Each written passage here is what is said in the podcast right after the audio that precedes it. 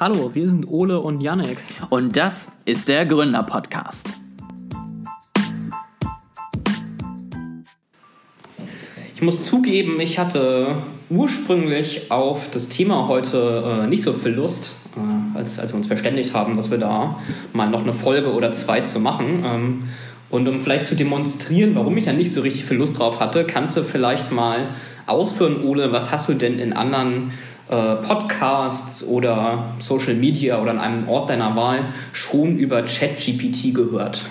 Also ähm, wir, wir sprechen ja immer gerne bei uns hier im Podcast über die klassischen amerikanischen Laber-Podcasts, ja, also wo vier Leute, die keine Ahnung von dem Fach haben, über verschiedenste Themen sprechen und so tun, als ob sie totale Experten wären sind schon mal Vergleiche zum späteren Verlauf der Folge, ne? Also KI macht sowas auch, habe ich gehört. Aber nein, ähm, da ist es auf jeden Fall so, dass da jetzt wirklich Gold Rush schlechthin angefangen hat. Also, mhm. ne, wer jetzt nicht mindestens fünf Stunden am Tag in ChatGPT investiert, geht in drei Wochen äh, bankrott. Die Firma gibt es nicht mehr und du kannst jetzt alles damit machen. Und also, wenn du nicht mindestens deine, deine Ausschreibung für irgendwelche Mitarbeiter damit machst und deine gesamte Website mit ChatGPT aufgebaut hast und deine gesamten Prozesse von ChatGPT analysieren lässt, dann kannst du halt gleich aufhören mit der Arbeit, so ungefähr. Ähm, deswegen hatte ich dich ja auch irgendwann da mal drauf angesprochen und meinte, sag mal, was ist da eigentlich passiert? Weil es ist ja eigentlich nichts passiert. Also GPT-3 gibt es ja schon ein bisschen länger und auch die Möglichkeit, da irgendwie darauf zuzugreifen, ist ja nicht erst seit gestern da. Ähm, und plötzlich ist es halt da und jeder muss es mindestens dreimal genutzt haben und mindestens, wie gesagt, halt viel Zeit damit verbringen. Ähm, und Copywriter gibt es halt in drei Wochen auch nicht mehr so ungefähr. Also das ist so ungefähr plus minus die Stimmung, die man im Moment so hört. Oh, und ähm, genau, Google ähm, hat bald kein Geschäftsmodell mehr, weil jetzt ja alle über ChatGPT suchen. Ja, das sowieso. Genau, ja. das, das ist auch ganz Richtig. wichtig, weil Google keine Ahnung von KI hat überhaupt äh, geht die Welt bald unter. Das heißt, genau, also das ist auf jeden Fall ähm, sehr schön gerade, finde ich, zusammengefasst. Also es, äh, alle reden über ChatGPT und äh, ich sitze irgendwie hier und komme aus dem Augenrollen nicht mehr so richtig raus, weil es genauso ist, wie du gerade gesagt hast. Also es, alle sind in Aufregung, aber so wirklich viel Neues ist eigentlich nicht passiert. Also ChatGPT ist ja, wie du gerade schon angedeutet hast, eine Weiterentwicklung von GPT-3 und äh, baut auf GPT-3 auf. Und ich habe nochmal nachgeguckt, wir haben über GPT-3 ähm, tatsächlich sogar mal eine mhm. Folge gemacht und die ist rausgekommen am 19. September 2020. also ist ähm, zweieinhalb Jahre ist sie jetzt her und es ist, es ist ein bisschen so immer, wenn ich irgendjemanden höre über diese, diese große äh, Neuheit und dass das, äh, was jetzt ja alles passiert und wie du sagst, die große Goldgräberstimmung, dann sitze ich hier und denke mir, ja, ich habe euch ja vor zweieinhalb Jahren schon gesagt, aber auf mich hört ja keiner. Weil es ist, also ich sag mal, wenn du das GPT-3-Paper durchgelesen hast, was ja noch ein bisschen älter ist als unsere Folge, ich weiß jetzt nicht mehr wann genau, ich glaube Anfang 2020 ist irgendwann rausgekommen, dann ist da jetzt nicht allzu viel Überraschendes oder Neues bei. Ich finde das so witzig, weil ich hatte einen Podcast gehört, wo jemand in derselben Folge erst analysiert hat, dass er vielleicht etwas sehr ähm, übertrieben in diesen äh, Krypto-Hype-Train reingesprungen ist. Und dass das ja was ist, wo man bei dem nächsten Hype irgendwie aufpassen sollte, dass man da nicht wieder irgendwie so schnell irgendwo reinspringt und direkt all in geht, so ungefähr, um dann wirklich 20 Minuten später zu erzählen, wer jetzt nicht sich mit KI beschäftigt, der wird das nächste große Ding verpassen und wird in fünf Wochen keinen Job mehr haben, wo ich mir so dachte, Hast du dir gerade selbst beim Reden zugehört? Also, wolltest du nicht was aus dem Krypto-Hype-Train irgendwie leer? Ach so, nein, nein, nein. Okay, KI ist was anderes diesmal. Ach so, das ist jetzt besser. Okay, ja, ich hab's verstanden. Diesmal aber wirklich. Jetzt ist genau. es was anderes. Das ist, das ist jetzt ernst. Das finde ich immer ein bisschen wie mit den Zeugen Jehovas, die, glaube ich, für 2000 das erste Mal äh, den Weltuntergang vorhergesagt haben und äh, seitdem immer mal wieder, ich glaube echt, also ich glaube spezifische Daten haben sie inzwischen aufgegeben und sagen jetzt nur noch, ja, es ist jeden Tag, ist äh, ganz, ganz sicher, diesmal liegen wir richtig. Die, genau. die Endzeit Trotzdem, ist nah. Trotzdem äh, wollen wir uns mit dem Thema jetzt nochmal heute beschäftigen. Ich habe, ich habe ja vorhin gesagt, am Anfang hatte ich nicht so richtig Lust drauf. Ähm, als ich es mir jetzt bisschen genauer angesehen habe, habe ich dann doch mehr Lust drauf bekommen, weil man muss sagen, ChatGPT ist jetzt auch nicht nur die Chat-Version von GPT-3, sondern es sind schon Weiterentwicklungen drin. Also sie haben schon Anpassungen gemacht, ähm, die ich zum Teil sehr interessant finde. Ich würde tatsächlich heute nochmal bei Null anfangen. Das hat ja vielleicht nicht jeder unsere Folge vom 19. September 2020 ähm, gehört. Deswegen würde ich sagen, fangen wir noch mal ein bisschen grundlegender an. Leute, die schon länger dabei sind, kennen vielleicht ein bisschen schon was von dem, was ich gleich erzähle. Du wirst sicher auch schon äh, manches zum zweiten oder dritten Mal hören. Ähm, wer schon dabei ist, vielleicht können wir Kapitel als Timestamps in die Beschreibung äh, packen oder falls länger ist, machen wir vielleicht zwei Folgen. Gucken wir mal. Ähm, jedenfalls fangen wir erstmal grundlegend an und gehen dann später äh, zu den Spezifika und das, was bei ChatGPT verbessert wurde. Und wenn wir jetzt so grundlegend anfangen, dann ähm, würde ich einfach mal die Aufgabe erklären oder das, das was ChatGPT macht, eigentlich erklären. Ähm, und zwar ChatGPT und auch GPT-3, diese ganzen Entwicklungen, betreiben sogenannte Sprachmodellierung ähm, oder Language Modeling, nennt man das auf Englisch. Die äh, Aufgabe Sprachmodellierung ist im Grunde folgende. Ich gebe einem Computer mehrere Wörter hintereinander und er soll mir sagen, welches Wort wahrscheinlich als nächstes kommt. Ähm, kennt man im Grunde von Autokorrektur. Ja, wenn ich auf dem Handy irgendwas schreibe, hat er unten ein paar, paar Vorschläge. Ja, also wenn ich dir jetzt die Aufgabe geben würde, ist, äh, ich habe die Wörter ich gehe nach und du sollst das nächste Wort vorhersagen, sagst du wahrscheinlich gehe nach Hause oder das, äh, was einem da so an, an Wörtern einfällt. Ähm, und ich finde, das muss man sich erstmal klar machen, dass das die Aufgabe ist, die diese großen Modelle, diese großen KIs ähm, nachverfolgen. Weil es ist, also einerseits finde ich, ist es, es ist nicht wenig, weil sehr viel der menschlichen ähm, Tätigkeiten beruhen irgendwie darauf, Texte und Dokumente herzustellen. Ja, also wenn ich was programmiere, dann schreibe ich Programmiercode, der aus Wörtern ähm, besteht. Und wenn ich da einmal das nächste Wort vorhersagen kann, dann kann ich, kann ich diesen Job quasi übernehmen. Oder wenn du ähm, Contents schreibst oder Beiträge, ja, dann geht es auch darum, Texte herzustellen. Das ist schon eine sehr häufige menschliche Aufgabe. Man kann sehr viel damit machen. Insofern sollte man es nicht unterschätzen. Ähm, ich finde, man sollte es aber auch gleichzeitig nicht überschätzen. Ja? Also wir sind hier nicht bei Skynet, wir sind hier immer noch beim, äh, bei einer besser entwickelten Wortvorhersage oder Autokorrekturmodell. Das war doch auch mit dieser Wortvorhersage der Grund mit diesen falschen Übersetzungen ne, bei Google Übersetzer. Wenn du da irgendwie aus einer ganz seltenen Sprache irgendwas übersetzt ja, hast, dass genau. dann irgendwie eine, Weltuntergangsprophezeiung dabei rausgekommen ist. Ähm, bis jetzt ist es ein bisschen, bisschen außen vor. Ich habe das tatsächlich vor ein paar Wochen, das ist schon ein bisschen länger her, mal gelesen. Das fand ich sehr lustig. Da hat einer da auch so ein bisschen drauf angespielt. Ich weiß nicht, ob du das mitbekommen hast, dass SBF damals, nachdem äh, FTX äh, bankrott gegangen ist, ja irgendwie erstmal eine ganze Zeit lang sich nicht gemeldet hat und dann einfach nur einen Tweet verfasst hat mit der Beschreibung What? Und dann kam ja erstmal für fünf Stunden nichts.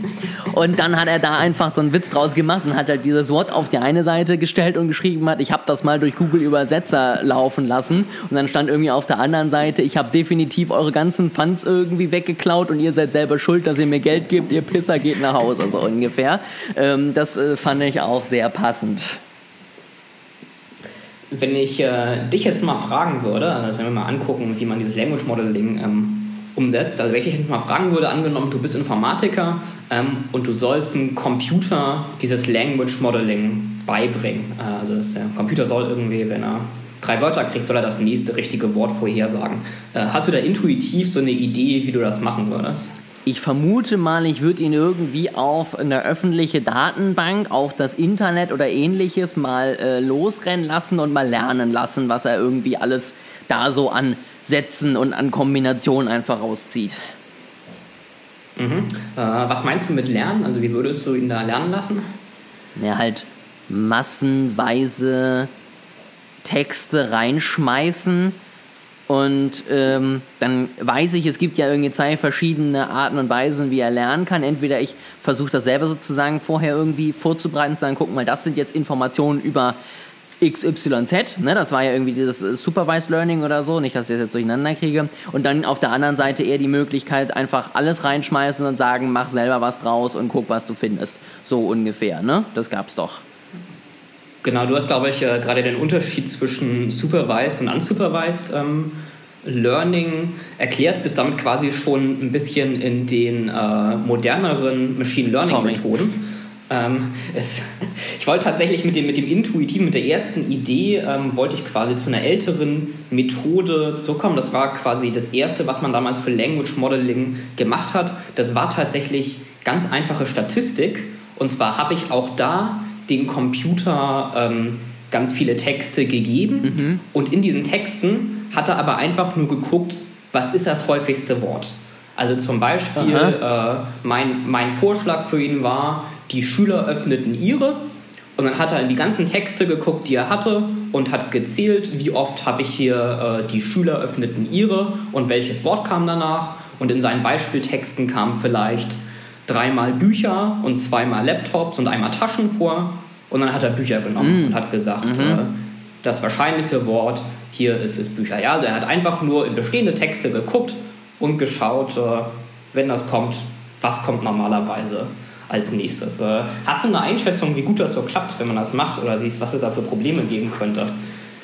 Naja, also ich sag mal so, wahrscheinlich klappt es äh, nicht immer sehr gut, gerade wenn ich irgendwie anfange, spezifischere Fragen zu stellen, die jetzt Sätze sind, die man nicht regelmäßig liest, dann kommen da wahrscheinlich auch mal irgendwie ganz komische Antworten bei raus und äh, vor allen Dingen, vielleicht greife ich jetzt schon wieder vor, aber bei, äh, ChatGPT kann ich jetzt ja zum Beispiel auch irgendwie sagen, nee, ich meine eher irgendwas in die Richtung oder so. So eine Information kann ich dann ja gar nicht verarbeiten, weil es ist ja halt einfach so, nee, du hast gefragt, die Schüler öffnen ihre, also kriegst du da jetzt auch was dahinter und dann sei zufrieden mit der Antwort. Ich äh, habe mal einen Text mitgebracht, der mit so einem äh, N-Gramm-Modell nennt man das, also mit dieser Art von Language Model ähm, produziert wurde. Und ich kann ihn gerade mal vor, vorlesen. Also der Text lautet: Heute ist der Preis von Gold pro Tonne, während die Produktion von Schuh- und Leder- und Schuhindustrie hat die Bank eingegriffen, kurz nachdem sie eine Forderung des IMF erwägt und abgelehnt hat. Endet 30. September primär 76 Cent pro Aktie. Wie bitte? genau. Also es ist, äh, es ist, ich meine, es ist ein Text, äh, wenn man es quasi mal von der positiven äh, Seite sehen will. Also es, es, ist jetzt nicht nur Blödsinn oder zufällige Wörter und er hat hier auch, auch durchaus zumindest so einen Ansatz von Sinn, der hier drin ist, ähm, einen gewissen Kontext. Aber das Problem ist, der ganze Text insgesamt, ähm, der, hat, der hat nicht so wirklich Sinn. Also er guckt immer nur da, wo er ist, ja, und er, er hat keinen Gesamtkontext. Macht ja auch Sinn, ähm, per Definition gebe ich ihm ja eine bestimmte Anzahl von Wörtern und sage, welches Wort kommt da als nächstes. Aber ich kann ihm jetzt nicht äh, den gesamten Text geben, weil ich sag mal, wenn ich, wenn ich 100 Wörter habe und sage, guck in deinen bestehenden Texten und äh, nach diesen 100 Wörtern, was kam da normalerweise, dann würde er normalerweise sagen, ja, diese 100 Wörter habe ich so nicht in meinen bestehenden Texten, kann ich ja nicht sagen ich sag mal so, das wird ja auch dann wahrscheinlich schwerer, wenn auch dieser Text länger wird. Ne? Also dieses Beispiel, was du jetzt genannt hast, mit füll halt einfach nur ein Wort dahinter, die Schüler öffnen ihre. Das ist dann ja noch keine große Herausforderung, da irgendwas halbwegs Sinnvolles dahinter zu packen. Aber sobald ich halt anfange, dann noch ein zweites Wort dahinter zu legen, muss ich ja nicht nur gucken, welches Wort kommt am wahrscheinlichsten, ja. sondern was macht halt auch grammatikalisch einfach Sinn und das hört dann ja eben einfach auf. Ne? Also das kriege ich ja dann halt nicht mehr hin. Genau, also die Problemstellung bei diesen Modellen ist im Grunde, je mehr Wörter und Informationen ich ihm gebe, desto unwahrscheinlicher ist es, dass er schon Beispiele davon hat.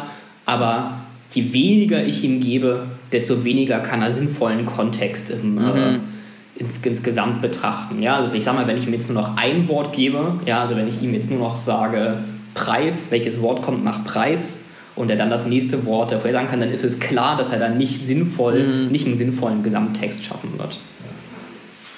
Deswegen äh, ist man mit der Zeit auch gewechselt ähm, in der Sprachmodellierung zu sogenannten neuronalen Netzwerken. Ähm, die hatten wir auch schon mal im Podcast ähm, und nochmal so ganz grob zusammengefasst. Ähm, neuronales Netzwerk ist im Grunde eine große Tabelle von Zahlen, die ich alle miteinander mal nehme. Also ich habe zuerst eine äh, mehrere Zahlen hintereinander, ein Vektor von Zahlen, für die, die ein bisschen besser noch mit Mathe befasst sind. Ähm, und ich gebe ihm einen Text, auch in Form, in Form solcher Zahlen. Äh, den Text nehme ich mal mit meiner ersten Tabelle, da kommt dann wieder was raus, das nehme ich wieder mal mit neuen Zahlen, die ich habe und so weiter, bis am Ende irgendein Ergebnis rauskommt. Ähm, und beim Lernen sage ich dem Computer dann im Grunde, was war da falsch. Also ich gebe ihm dann, wie das Ergebnis richtig gewesen wäre und dann gucken wir sozusagen zurück. Ja, also am Ende habe ich eine Zahl, die nach dem ganzen Mal nehmen da rauskommt. Dann gucke ich, die wurde mit der Zahl mal genommen, die war aber zu niedrig, also müssen wir die hochsetzen, die dann wieder mit der, die war zu hoch, also müssen wir sie runtersetzen und so weiter. Mhm. Und äh, mit, dieser, mit dieser großen Zahlenmenge kann ich halt schon deutlich besser aus bestehenden Texten wirklich sowas wie Grammatik lernen, als wenn ich jetzt einfach nur gucke, was kam in der Vergangenheit am häufigsten vor. Das heißt, ich muss dann die Texte erstmal umsetzen in Zahlen, die ich dann da reinschmeiße in dieses Netz. Genau, äh, da gibt es auch verschiedene Methoden, wie genau man das macht, ist, äh, glaube ich, jetzt ein bisschen, äh, geht quasi ein bisschen zu weit für den Podcast, mhm. ähm, aber ich sag mal, die, die einfachste Methode, die es so gibt, die man sich vorstellen kann, ist, äh, ich habe quasi 10.000 Zahlen hintereinander für 10.000 Wörter ähm, und das Wort, was das gerade ist, da schreibe ich eine 1 und bei allem anderen schreibe ich eine 0. Mhm. Ja, also ist quasi innerhalb dieser Menge gibt es für jedes Wort eine Stelle, mhm. die ich auf 1 setze, mhm. wie, wenn es dieses Wort gibt. Das ist äh, quasi die einfachste Methode und dann gibt es auch noch weiterführende Gedanken, wie man das sinnvoll machen kann. Ähm, aber das führt jetzt, glaube ich, bisschen ähm, zu weit. Das, deswegen machen wir erstmal weiter jetzt mit dem wirklichen GPT-Modell. Ähm, also GPT basiert auf Transformern. Da, dafür steht übrigens auch das T in mhm. GPT. Äh, das wird, glaube ich, häufig vergessen, wofür eigentlich diese drei mysteriösen Buchstaben äh, stehen. Alle reden über das Modell, aber, aber keiner sagt, was es eigentlich ist. Ähm, also T steht für Transformer. Ähm, GPT-3 und ChatGPT sind Transformer-Modelle. Ähm, und quasi das Besondere an diesen Transformer-Modellen ist einerseits, dass sie gucken können, wie die Wörter aufeinander Bezug nehmen, aber andererseits, dass du trotzdem sehr viel Text gleichzeitig reintun kannst. Mhm. Also früher war es häufig das äh, Problem, man hat es so gemacht, damit er wirklich die, die Wörter hintereinander beobachten kann. Hast du ihm ein Wort gegeben, da hat er was berechnet, dann hast du ihm das nächste Wort gegeben, hat er wieder was berechnet und er brauchte quasi immer sein eigenes Ergebnis, um den nächsten Schritt wieder zu berechnen. Ähm, bei Transformern hat man es tatsächlich so hinbekommen, dass man alles auf einmal reingeben kann, alles auf einmal berechnet, aber trotzdem der äh, mit so einer speziellen Technik guckt, wie die Wörter quasi zueinander stehen und welche Beziehungen die haben. Und äh, würde ich sagen, wenn wir, wenn wir bei GPT sind, bei der Bedeutung, äh, dann können wir auch gleich mit den anderen Wörtern weitermachen. Ähm, also das steht für Generative Pre-Trained Transformer. Äh, Transformer haben wir gerade schon erläutert. Generative, also wie sagt man auf Deutsch? Generierend, generativ. Also es, äh, jedenfalls heißt es so, weil er Wörter generiert. Ähm, da, dafür steht das G. Und ähm, pre-trained bedeutet auf Deutsch prätrainiert. Ähm, und was bedeutet das hier spezifisch? Also es ist ja so, früher gab es, ähm, wenn ich solche Modelle hatte, hatten die immer eine spezifische Aufgabe. Also zum Beispiel, ich wollte ein Modell, das was übersetzt. Ähm, dann habe ich ein Modell trainiert, das dieser Aufgabe nachkommt. Oder ich wollte ein Modell, das Texte zusammenfassen kann. Ähm, dann habe ich dafür spezifisch was gebaut. Irgendwann hat man aber das sogenannte Prä-Training gefunden ähm, oder ja, entdeckt oder erfunden. Ähm, und man hat herausgefunden, ich kann quasi ein Modell schon auf einer Aufgabe äh, trainieren.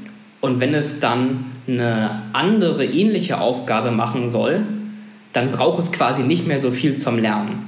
Ja, also wenn es quasi schon mal Übersetzen ähm, gemacht hat, dann kann es mit weniger Beispielen und schneller lernen, Texte zusammenzufassen, als wenn du quasi einfach von Null anfängst.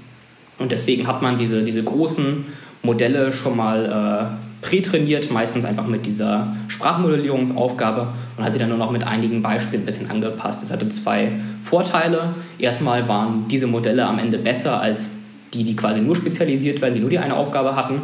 Und andererseits konntest du Dinge ein bisschen schneller und effizienter machen. Also das Facebook hat halt ein so ein großes prätrainiertes Modell zum Beispiel gemacht. Wenn ich jetzt mein eigenes wollte, musste ich mir halt nur das von Facebook runterladen und ein bisschen anpassen und musste quasi nicht von null wieder anfangen. Soll ich jetzt was Schlaues dazu sagen? Du guckst mich so erwartungsvoll ich, ich an. Ich wollte gerade gucken, ob, äh, ob du noch dabei bist oder ob ich irgendwas nochmal wiederholen soll. Es war, glaube ich, sehr viel Information auf einmal jetzt gerade. Ja, aber ich habe es soweit verstanden. Dementsprechend äh, gehen wir jetzt einfach mal davon aus, dass man mich als durchschnittlichen Hörer nimmt und dann hat der Rest das auch hingekriegt. Okay, also das ist äh, quasi nochmal zusammenfassend jetzt, äh, also ist, äh, GPT ist ein großer prätrainierter Transformer, das heißt, ich habe ein neuronales Netz, das auf sehr vielen äh, Daten gleichzeitig trainiert wurde und es hat eben schon mal eine Aufgabe gelernt und konnte dann mit diesem sogenannten Feintuning ähm, nochmal auf, auf andere Aufgaben spezialisiert werden. Und was jetzt das Besondere bei GPT-3 war, ist, ähm, da hat man im Grunde herausgefunden, wenn ich mit sehr vielen Daten und äh, ein, ein sehr großes Modell trainiere. Also GPT-3 hatte in, in dem Sinne gar nichts Neues Besonderes, sondern das, der Unterschied zu GPT-2 und 1 war einfach nur, es, äh, es war noch größer und es hatte noch mehr Texte quasi gelesen äh, als, als die Vorgängermodelle. Und was man da jetzt gesehen hat, wenn ich das mache, wenn ich so viele Daten habe, dann muss ich es tatsächlich für neue Aufgaben nicht mehr richtig feintunen. Also mhm. ich brauche äh, keine neuen Beispiele mehr, damit äh, das Modell das lernt. Also sehr, sie haben da früher war es so, mit dem Feintuning brauchtest du zumindest so ein paar hundert Beispiele und ähm, OpenAI hat jetzt mit GPT-3 ähm, quasi drei Ansätze ausprobiert. Entweder ich gebe ihm nur ein paar Beispiele, ich glaube so fünf bis zehn waren es irgendwie, oder ich gebe ihm nur ein Beispiel oder ich gebe ihm gar kein Beispiel, sondern sage ihm nur noch die Aufgabe. Mhm. Also es hat quasi, sagen wir, es hat noch nie äh, Zusammenfassung vorher ausprobiert. Dann sage ich ihm jetzt einfach nur noch, bitte fasse diesen Text, der jetzt folgt, zusammen. Und danach habe ich ihm den Text gegeben, ohne dass er das irgendwie lernen musste. Und äh, das war das wirklich Interessante und Beeindruckende, finde ich, bei GPT-3, dass du tatsächlich gar nicht mehr neue Dinge lernen musst, sondern dass quasi das Modell es hinbekommen hat, dass es nur noch eine Anweisung oder eine Erklärung brauchte und dann schon selbstständig Aufgaben bearbeiten konnte. Das widerspricht ja so ein bisschen auch wieder den ganzen tollen Podcasts, die ich so gehört habe, weil die ja alle die Idee hatten, ja, ich muss ja, dann baue ich jetzt sozusagen auf GPT oder auf ChatGPT zum Beispiel das KI-Modell für Juristen auf und dann fütter ich das mit ein paar Gesetzestexten und Gerichtsentscheiden, ähm, damit mhm. das sozusagen spezifisch für den einen Bereich ist und dann kann ich das dafür anwenden.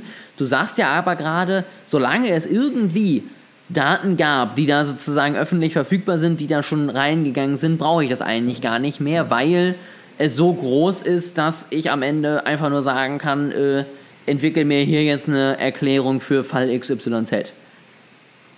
Äh, teils, teils.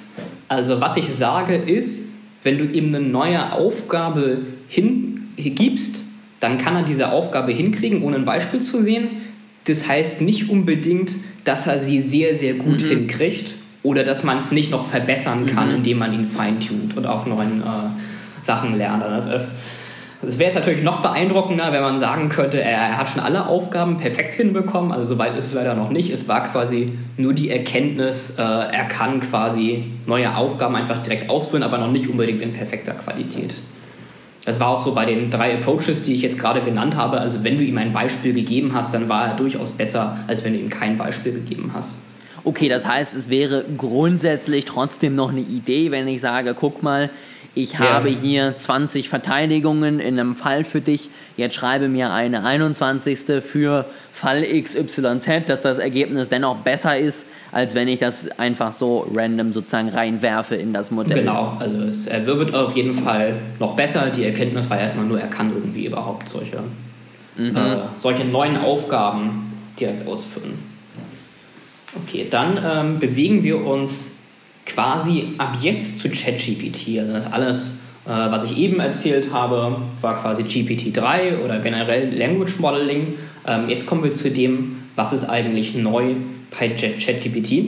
Ähm, und deswegen rufen wir uns nochmal in Erinnerung, was haben wir eben gesagt, ist eigentlich die Aufgabe von dem Modell. Naja, die Aufgabe ist, äh, ich gebe ihm einen Text und er soll da das nächste Wort oder die nächsten Wörter vorhersagen.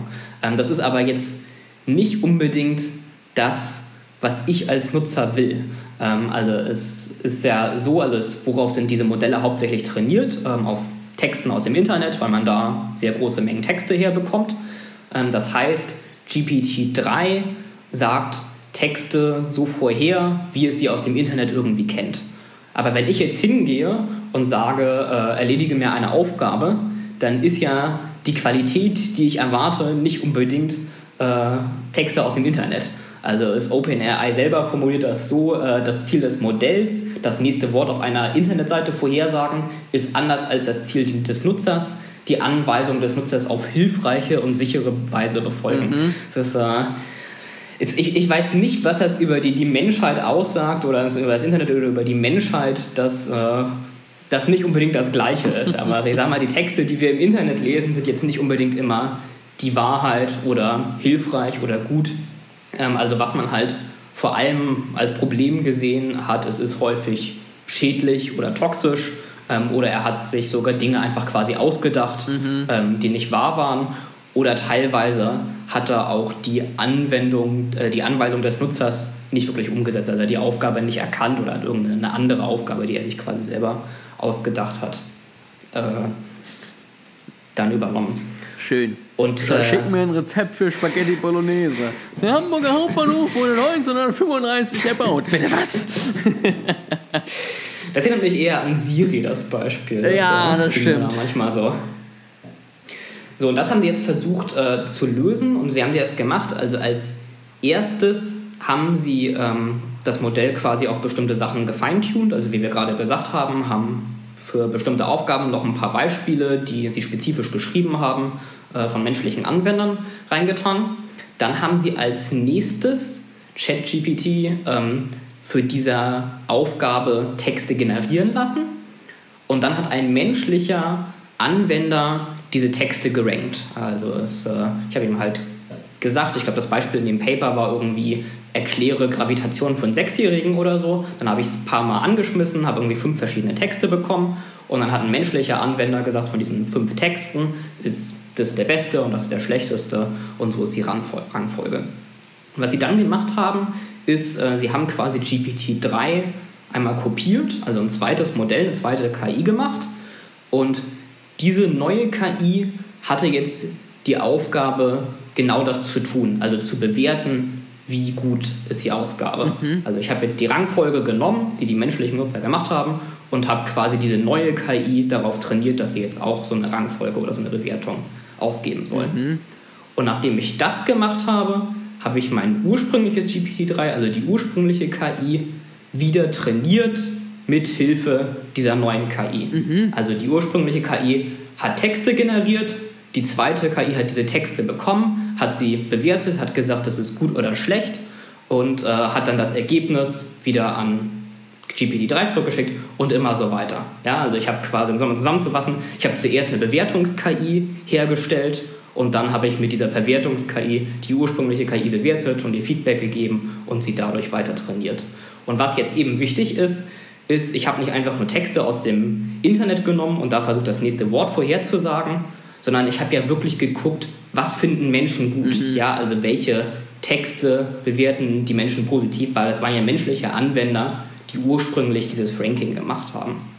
Und äh, damit hat man wirklich viele Dinge verbessert. Also man hat vor allem äh, diese, diese Toxizität, also die negativen Outputs, aber auch die wenig hilfreichen Outputs äh, reduziert. Und man hat hinterher diese quasi verbesserte Version ähm, und GPT-3 nebeneinander gelegt und Benutzer gesagt, was findest du besser, wo findest du Ausgaben hilfreicher. Und ähm, die, diese verbesserte Version war sogar deutlich kleiner. Also das äh, GPT-3 hat 175 Milliarden Parameter, also 175 Milliarden Zahlen von diesen Zahlen in den Tabellen, die wir gesprochen haben. Und äh, diese verbesserte Version hat nur eine Milliarde, also ist deutlich kleiner. Aber trotzdem haben Nutzer gesagt, ähm, die neue Version fanden sie besser. Also das fanden sie hilfreicher, was dabei rausgekommen ist. Ich finde es gerade so spannend, weil ich jetzt äh, tatsächlich auch wieder in so ein paar Podcasts gehört habe, dass irgendwann mal irgendwer irgendwie gesagt haben soll, wie viele neue Parameter dann Chat, äh, nicht Chat, GPT-4 bekommen soll und alle sind am Austicken, dass spätestens das uns jetzt ja komplett ersetzt, weil wenn die erstmal so viele Daten hat, dann sind wir ja sowieso nicht mehr zu gebrauchen.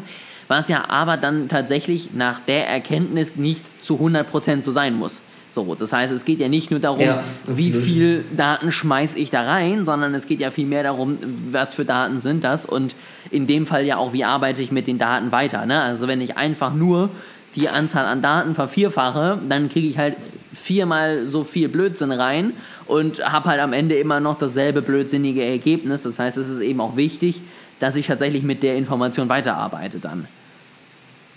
Ist, das finde ich auch, also ich finde, es gibt zwei große Erkenntnisse ähm, aus dem, was sie gemacht haben. Das die erste große Erkenntnis, ist, was du gerade gesagt hast, also mehr oder größer bedeutet nicht unbedingt besser. Ähm, das hat man nämlich, also sehr lange war das die Strategie in der KI-Forschung, dass äh, Firmen gesagt haben, ja, das vorherige Modell war auf 20 Milliarden Parameter und wir machen jetzt 175 Milliarden Parameter und machen immer größer in der Hoffnung, ähm, dass es besser wird. Aber das, das fand ich halt sehr interessant, dass genau das nicht eintritt, also dass wenn ich versuche, qualitativ was zu verbessern, dass ich dann deutlich bessere Ergebnisse kriegen kann als das andere Modell, was das nicht hatte, aber deutlich größer ist. Und die zweite interessante Erkenntnis, ähm, finde ich, ist, dass es möglich ist, eine Bewertungs-KI herzustellen, die dann die andere KI wieder trainiert. Also ich, das finde ich einfach interessant, weil das, das ist irgendwie so das, was man sich vorstellt in der KI-Forschung. Ja? Also ich, ich habe eine KI, die jetzt sagen kann, das ist gut oder schlecht und die trainiert mit der anderen KI wieder weiter und ich brauche dann keinen Menschen mehr, um, um das weiter zu verbessern. Und das finde ich sehr spannend. Das stimmt auf jeden Fall. Das ist ja wirklich auch so ein bisschen was, wo man dann ja auch langfristig irgendwann ja, Schiss vor hat, dass dann sozusagen die KI irgendwann alles selber kann und nicht gar nichts mehr machen braucht. Und das ist natürlich im ersten Moment ein Schritt in diese Richtung. So klar, wir werden dadurch jetzt nicht alle aufhören müssen, irgendwas zu tun, aber zumindest diese Anwender, die jetzt diesen ersten Schritt gemacht haben und das Ganze bewertet haben, braucht es jetzt erstmal nicht mehr, weil das kann jetzt eben diese KI. Vielleicht, äh, genau was du gesagt hast, um das mit GPT-4 noch ganz kurz äh, einzuwerfen. Also da wird wirklich viel, denn die Gerüchteküche ist ja sehr, sehr groß. Ähm, aber ist der, der Gründer oder der CEO von OpenAI äh, hat tatsächlich selber gesagt, the GPT-4 rumor mill is a ridiculous thing. Äh, Also selbst der ist schon genervt an dem, was so alles durch die Gegend ähm, fliegt. Und ich würde tatsächlich auch nicht davon ausgehen. Also ich, ich bin sehr gespannt auf GPT-4, aber ich halte es auch für eher unwahrscheinlich, dass da jetzt die Strategie sein wird, noch mehr Daten und noch mehr Training und äh, noch mehr Parameter, sondern ich glaube, man wird ein bisschen mehr versuchen, in, in so eine Qualitätsstrategie überzugehen, einfach aus dem Grund, dass auch irgendwann mehr Parameter einfach nicht mehr gehen. Ja, also jedenfalls nicht in der Wachstumsrate, wie wir sie bisher hatten. Also wir sind halt irgendwie von einer Milliarde auf 175 Milliarden. Ähm, und du brauchst ja dann auch immer länger, um das zu trainieren, in Zeit und auch immer größere Computer. Und natürlich sind Computer in der Rechenleistung auch mitgewachsen in den letzten zehn Jahren, aber eben nicht so schnell, wie wir es bräuchten, um da mithalten zu können. Das macht auf jeden Fall Sinn. An dieser Stelle machen wir jetzt eine kurze Pause, um euch nicht tatsächlich noch länger mit dem Thema zuzulabern, weil das jetzt ja doch sehr, sehr viel Input war. Und ihr dürft euch freuen, wenn wir in zwei Wochen tatsächlich weiter quatschen über die spezifischen Anwendungscases von ChatGPT und wie das Ganze funktioniert und was unsere Erfahrungen damit sind. Ja, und endgültig die Frage beantworten, sind denn dann jetzt unsere Jobs tatsächlich weg oder gibt es auch nach ChatGPT noch die Möglichkeit, Geld zu verdienen? Ich freue mich, wenn ihr wieder dabei seid. Wir freuen uns natürlich immer über Feedback per Mail und ansonsten bis in zwei Wochen.